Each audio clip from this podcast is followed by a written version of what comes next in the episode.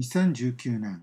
9月2日発行のブロギングライフポッドキャストサイト運営ニュースレターエピソード11をお送りします。2019年も8月が終わって9月に入りました。夏が終わって季節的には秋になるといった形になります。でこれから9月から年末にかけてというのは一般的にビジネス活動が活発になってえー、サイト運営という観点でも訪問者が増えたり、えー、広告活動が活発になるために広告収益も増えるというような傾向があるかと思います。一方、日本に関しては10月に消費税が、えー、増額になるというようなところとか景気の不透明感というところがあるので、えー、いろいろやっぱり気になるところもありますけれども9月というのは一般的に第3四半期の末で営業活動、ビジネス活動が活発になるということと、それから消費税導入、あ消費税、すみません、消費税、増立前の駆け込み需要というようなところも期待できるので、単月で見た場合にはあのすごくちょっと注目の時ではないかなと思います。今回は、メイントピックスとして5点選んピックアップしました。で順次紹介させていただきます。え、まず8月の28日に重要なお知らせ、アドセンスのポリシーが間もなく変更されますという表題のメールが、えー、アドセンス、アドモブ、アドマネージャーのユーザーに配信されました。えー、アドセンスの部分はアドモブであれば、アドモブのポリシーが変更された。アドマネージャーであればアドマネージャーとなるんですけれども、えー、基本的に Google の提供するサイト運営者、パブリッシャー向けの収益化サービスのプロダクトにのアカウントホルダーに対して一斉にメールが送信されました。でこの通知の内容に関してなんですけれども、え、基本的にタイトルにあるあるように、ポリシーの変更についてで事前に通知するという形になりました。で9月よりこのポリシーは導入開始という形になります。受けサービス、アドセンス、アドモブ、アドマネージャーのこれら3つのあのプロダクトがあるんですけれども、その3つのプロダクト間での統一感を持った分かりやすいポリシーに変更するということを意図しているというところについて書かれています。すいません、ちょっと後ろで雷がすごい鳴ってて申し訳ありません、え、聞き取りづらいところもあるかと思いますけれども、ご容赦いただければ幸いです。え、それで今回のその変更の主なポイントなんですけれども、え、これまで違反としてポリシーで収益化を禁じていたコンテンツ、内容につきまして、え基本的にそれを従来からのポリシー違反の対象となるものと、それからそれとは別に制限を与えるというポリシー、ポリシーに制限を与えるという形の対象となるコンテンツを定義しました。分けて定義しました。で後者に関しては、新しくあの新たに設定してるんですけれども従来であればポリシー違反となったようなコンテンツが制限の対象になってポリシー違反ではなくなるという可能性もございます。でただあの制限というのは実際には広告は表示されないので広告配信停止というところで言いますと現実的にはそんなに差はございません。でそれからその制限の対象になると、えなったコンテンツに関して例えばこれまででしたらば、ポリシー違反でポリシーセンターの方に表示されていたんですけれども、そういったところが、えー、ポリシーセンターには表示されなくなるとなったなって、広告が表示されないっていう可能性もあったりして、その辺では少しいろいろなあの影響もあるかなと思います。でこのようなあの変更に関係した具体的な影響ということに関しては、ちょうどこれからあの発生してくるんではないかなと思いますので、えー、引き続き詳細な、えー、更新情報とかなんかを入手しましたらば、ブロギングライフの方でもお伝えしていきたいというふうに考えています。それから今回のその通知に関しての、えー、内容に関しては、ブロギングライフの方に記事を投稿する予定です。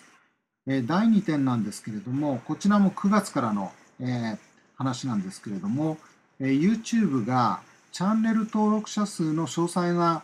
数の表示を取りやめて、大まかに表示する変更を発表しました。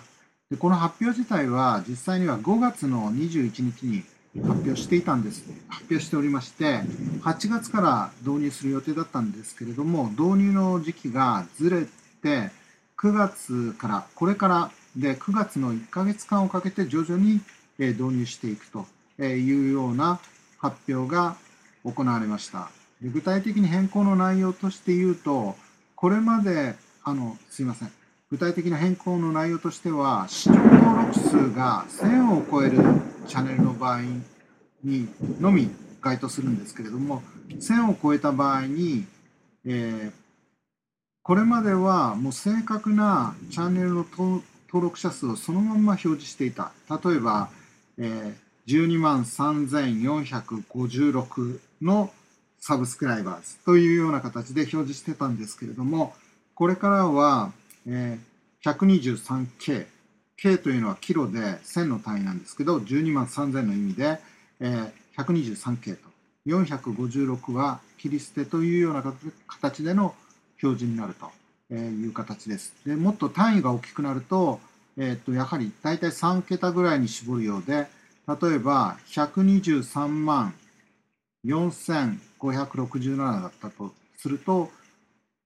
1.23ミリオン。ミリオンは100万の単位なんですけれども、123万の意味で1.23ミリオン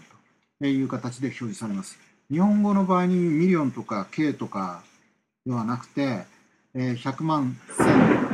か万で表示される可能性もあると思うんですけれどもえ、発表は英語で行われましたのでえ、現状 K とミリオンという形でえ紹介しております。で3点目なんですけれども、こちらは Mondo という、え、テクノロジー分野に特化した人材紹介会社が発表した市場調査の結果について、えーと、トップクリエイティングデジタルマーケティングトレンズという形で、2019年から2020年にかけてのマーケティングのディシジョンメーカーがどのようなところに力を入れていくかというようなことについての調査結果を発表しました。でこの結果の中で、音声検索の最適化の計画をしているというふうに答えた人たちというのはあまりいなくて実際には18%未満だったという形で72%は計画はないというふうに回答だということです。それからですね、えー、音声の検索だけではなくて、画像検索に関してもそれほど注目されていないという結果が出まして、画像検索に関しても、えー、すいません。35%、全体の35%しか、えー、最適化を行う予定はないというような結果となっています。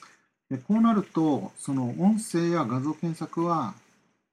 あまり力の入っていない、えー、重点分野ではないと。じゃあ重点分野、最重要分野はどこなんだっていうところに関して言うと、ビデオということで、まあ、これはそんなに不思議はないと思うんですけれども、ビデオを使用したマーケティングを最重要とする回答が76%を占めているという結果となっています。で具体的にそのビデオマーケティングで設定した目標を達成するためのツールとしてどのようなものを考えているかといったところに関しては1番が Instagram ストーリーズで76%え続いて Facebook のニュースフィード。でえ提供するビデオが62%でその他のビデオマーケティングで上位を占めたのは GIF、GIF が52%それからシネマグラフ、これは例えばアルマーニとかハイエンドのブランドなどで使用されているあのものなんですけれども、が31%、であとはライブストリーミングが28%、インスタグラムの TV、IGTV が21%という結果になっています。この結果の中に YouTube が含まれてないってところがちょっと特徴的で興味深いところでもあるかなと思います。4番目なんですけれども、これは LinkedIn が最もフォローされたトップ10ページを世界での中でのトップ10ページを発表しました。この結果に関してちょっと順次紹介しています。1位が TED カンファレンシーズでフォロワー数が1250万。TED カンファレンシーズというのは TED というあの TED カンファレンシーズなんですけれども TED の会合というのが世界中でいろいろ行われてるんですけれども大体ですねアメリカですと年に2回で1週間通じてというようなところでその他の企業は世界の大企業が多いんですけれども、TED カンファレンスイズが、えフォロワー数が、1番で第1位を獲得しているというところも、えとても興味深いところです。これは LinkedIn という特徴もあるかと思います。2位は Google でフォロワー数が1210万。3位 Amazon でフォロワー数860万。4位が LinkedIn でフォロワー数820万といきまして、で引き続き5位から、6位、7位、8位、9位、10位までをちょっと続けて紹介しますと、マイクロソフト、IBM、ユニリーバー、ネッスル、アクセンチャー、フェイスブックという形で、どれも世界的な、世界的にビジネスを展開している大企業です。でこれらのあのトップ10の、え最もフォローされている企業ページ、あブランドページの共通するテーマなんですけれども、え、それぞれがやはり個性的であの独特のあのビジネススタイルとか特徴持ち味を持っているんですけれども共通したところもあるということでハイライトされてハイライトされているところがあるんですけれどもまず1点目はビデオによる視聴やエンゲージメントを活用している。2点目は社会的な責任や奉仕活動に積極的に取り組んでいると。イニシアチブとかなんかもあの率先してあの提供して活動に取り組んでいるという形です。3点目はダイバーシティとインクルージョン。これはやはりあの幅広いあの参加者で排除しないと差別しないであの仲間に入れていくというような形の取り組みをしていると。で4番目はタレントの発掘とそれから社員の声を取り上げ積極的に取り上げるという姿勢が見られるところという形です。で5番目はイノベーションのショーケースということで、えー、実際に開発されたもの発明されたもの生み出したものをあのショーケースという形であの一般にも紹介したりというような取り組みを積極的に行っているというところがえトップ10の共通するところだという形です。これらはあのやはり大企業が中心で人材も豊富で資金的にも余裕があるというところはありますけれども基本的なアプローチや考え方というのは人数が少なくても中小企業でもあの導入できる部分というのもありますしあのいろんな部分であの参考になるところもあるんじゃないかなと思います。続きまして、えツイッターが5点目なんですけれども、ツイッターがビデオで含まれるツイートは10倍以上のエンゲージメントが得られるということを公開しました。で具体的にはこれはツイッタービジネスのブログで投稿された内容なんですけれども、4 ideas for creating video content with your phone ということで、電話を使用してビデオコンテンツを作成するための4つのアイディアというタイトルの記事の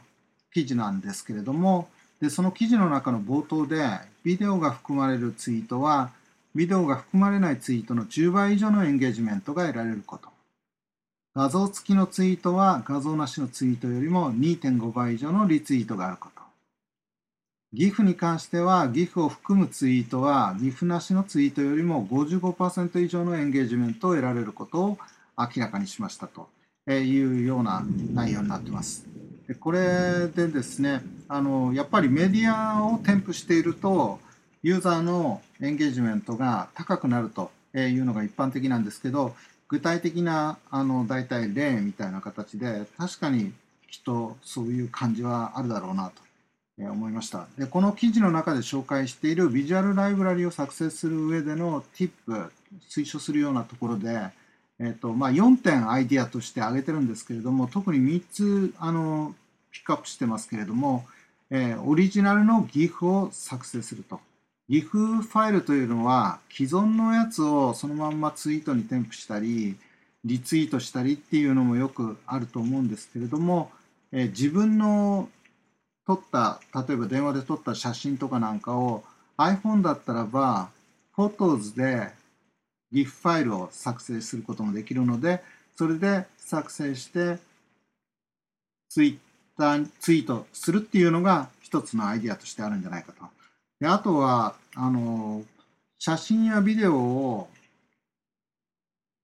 スマートフォンで撮るという場合でも外で撮る場合なんか特にそうかもしれない中でもそうですねあのそうなんですけれども、えっと、フラッシュとかライトとかを使用することによって撮影があのより効果的にできたりビデオなどを撮る際に音声をうまくピックアップさせるために